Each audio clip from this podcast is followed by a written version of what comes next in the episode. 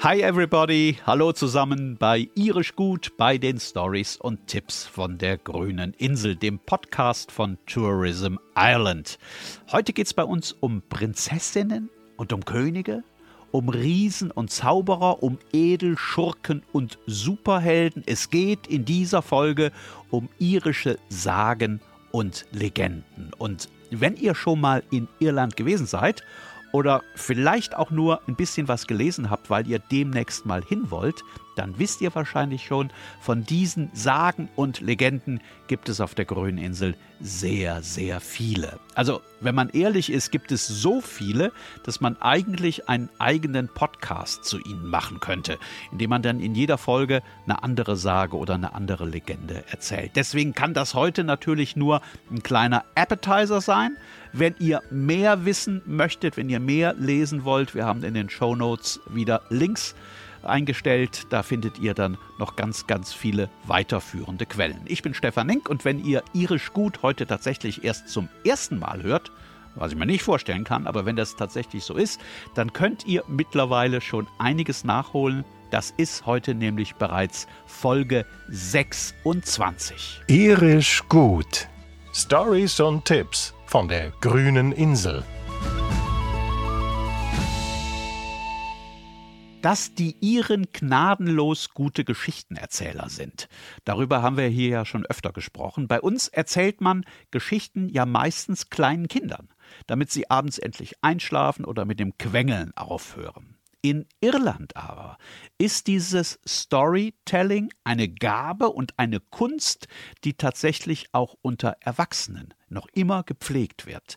Da ist es überhaupt nicht ungewöhnlich, dass abends im Pub plötzlich das Thema gewechselt wird und dass es nicht mehr um irgendeine politische Diskussion geht oder auch nicht um die neueste Zinserhöhung, sondern dass plötzlich jemand davon erzählt, dass er am Nachmittag draußen auf einem seiner Felder einen merkwürdigen Stein gefunden hat. Und dass er vom Traktor abgestiegen ist, um sich den anzusehen, und dass er für einen kurzen Moment den Eindruck hatte, der Stein flüstere ihm etwas zu. Aber nur ganz kurz und nur ganz leise. Und dass er das später seiner alten Nachbarin erzählt habe, der Mary unten in der Wicklow Lane, und dass die Mary zusammengezuckt sei und gemeint hat, er habe da möglicherweise einen alten Zauberstein einer Feenkönigin entdeckt und dass sie sich den Morgen mit ihm gemeinsam anschauen wolle. Und wenn jemand sowas erzählt in einem Pub, dann könnt ihr sicher sein, der komplette Pub wird ihm gebannt zuhören. Jeder, alle. Leute, die bis dahin komplett andere Dinge im Kopf hatten, werden diesem Mann zuhören, der da erzählt, er habe möglicherweise einen Zauberstein einer Feenkönigin auf seinem Feld entdeckt. Und es ist gut möglich, dass es auch für den Rest des Abends in diesem Pub kein anderes Gesprächsthema mehr geben wird.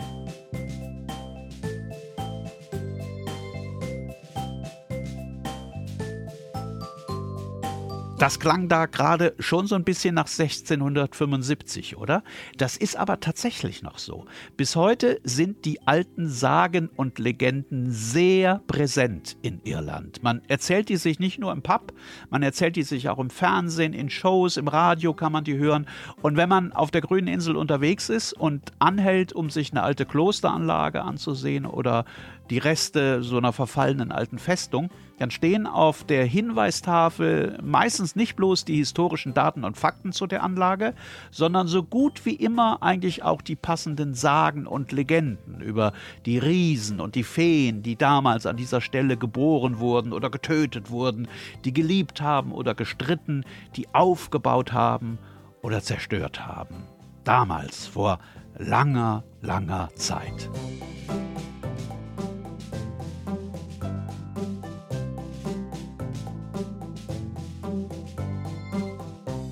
Viele der irischen Sagen und Legenden sind mit einem bestimmten Ort verknüpft, an dem sie sich ereignet haben sollen.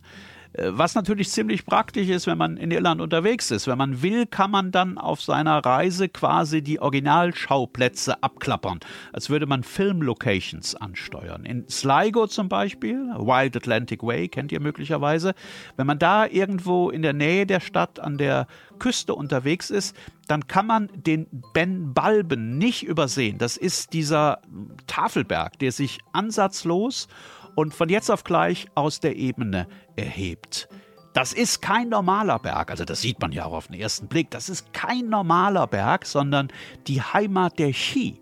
Die Chi waren der Legende nach Hochkönige, die vor Anbeginn der Zeit über die Insel geherrscht haben, die aber dann irgendwann von bösen Eindringlingen überfallen, überrascht und am Ende auch besiegt worden sind. Die letzten Überlebenden haben sich hierhin zurückgezogen, auf den Ben Balben. Und die haben sich im Laufe der langen Zeitalter und der noch längeren Äonen zu Geschöpfen entwickelt, die offenbar so ähnlich aussehen wie die Elben aus dem Herrn der Ringe. What? Also das behaupten zumindest die, die mal einen der Ski gesehen haben. Wenn man da unterwegs ist, wenn man zum Beispiel wandern geht und ganz still ist und ganz viel Glück hat, dann kann es sein, dass man einen der Ski für so einen kurzen Augenblick entdeckt. Das passiert natürlich nur selten. Die sind immer noch sehr scheu und vorsichtig, weil sie immer noch auf der Hut sind vor den bösen Invasoren, die sie vor Jahrtausenden hierhin vertrieben haben. Aber wenn man still ist und aufmerksam ist und sich so ein bisschen öffnet, dann kann es tatsächlich sein, dass man einen von ihnen entdeckt.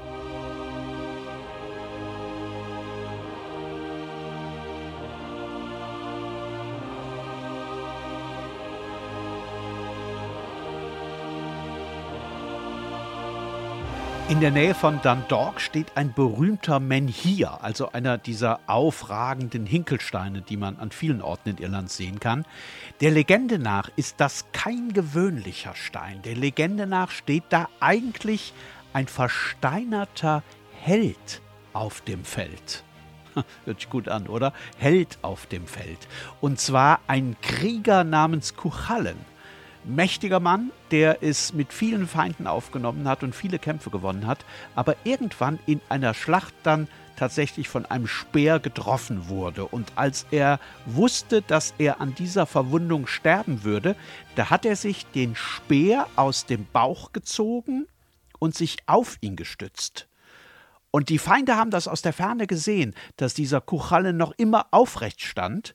Und sie haben es nicht gewagt, noch einmal anzugreifen. Also blieb der weiter stehen, obwohl er langsam verblutete, und blieb stehen und blieb stehen, bis er eines Tages zu Stein geworden war. Und so steht er da bis heute und beschützt bis heute das Land vor den Feinden.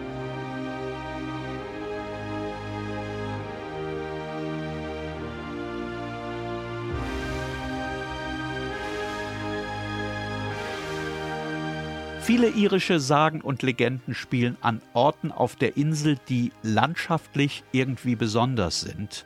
Das habt ihr, glaube ich, in den letzten Minuten mitbekommen. An merkwürdig geformten Bergen zum Beispiel oder komisch aussehenden Felsen, an tiefen Schluchten, die sich plötzlich scheinbar grundlos vor einem auftun. Das sind so Orte, an denen diese Sagen und Legenden verankert sind.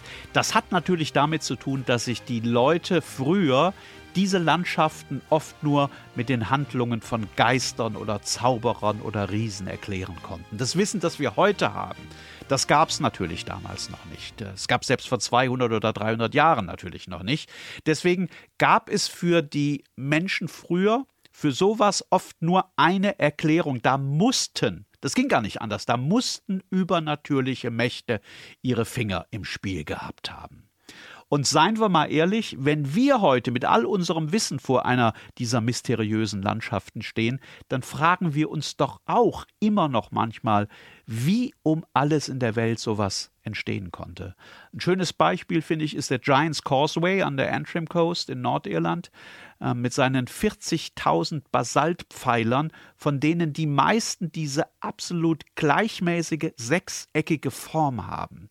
Das kann man sich natürlich mit dem Wissen von heute damit erklären, dass da vor 60 Millionen Jahren Lava unendlich langsam ausgekühlt ist und diese Formen im Gestein ausgebildet hat.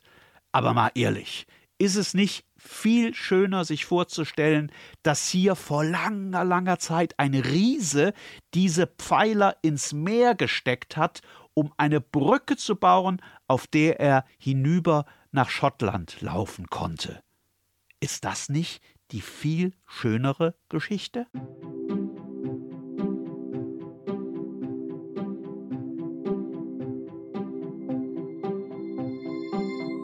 Sagen und Legenden Irlands haben ihren Ursprung oft in Ereignissen, die sehr, sehr weit zurückliegen und die möglicherweise tatsächlich so oder so ähnlich passiert sind.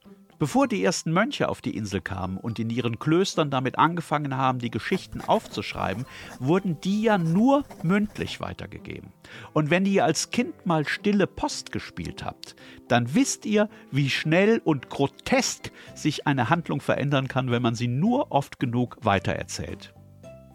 Heißt konkret, bei allen Legenden, in denen zum Beispiel die irischen Hochkönige vorkommen oder keltische Prinzen oder Druidenprinzessinnen, bei all diesen Legenden sollte man vorsichtig sein. Es kann sein, dass da tatsächlich was dran ist, es kann aber auch gut sein, dass alles komplett anders war.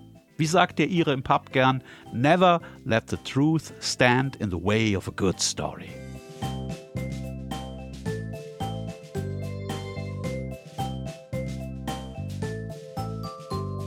Und dann gibt es auf der grünen Insel natürlich auch noch hunderte Sagen und Legenden, in denen Wesen aus einer Welt eine Rolle spielen, die parallel zu unserer Welt existiert.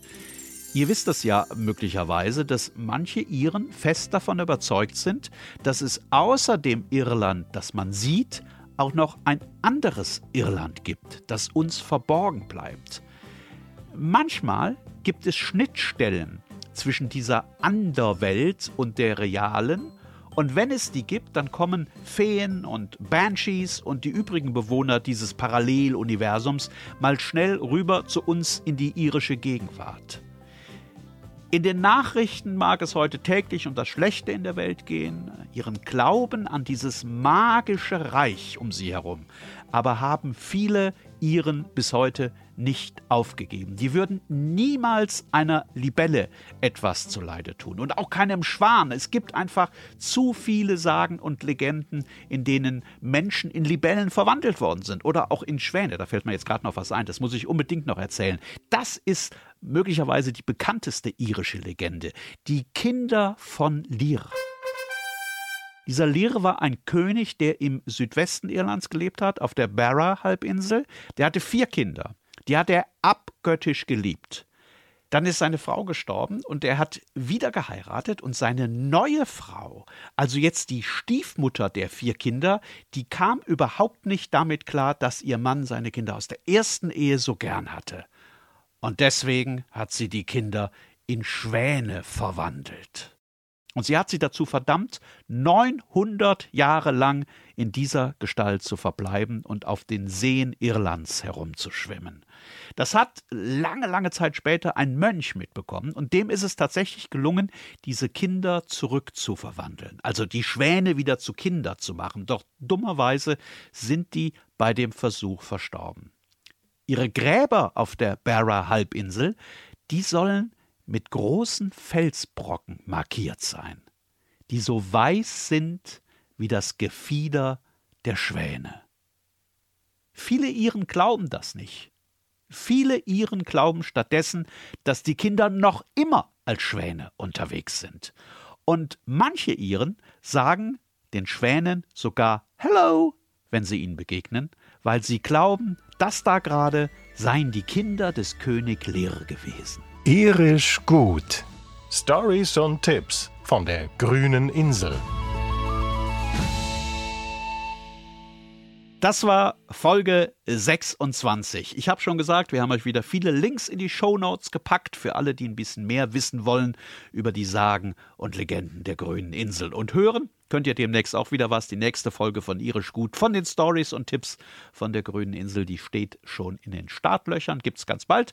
Wie immer im YouTube-Kanal von Entdecke Irland und natürlich überall dort, wo ihr eure Podcasts sonst auch hört. Macht's gut, bis demnächst. Cheers und goodbye.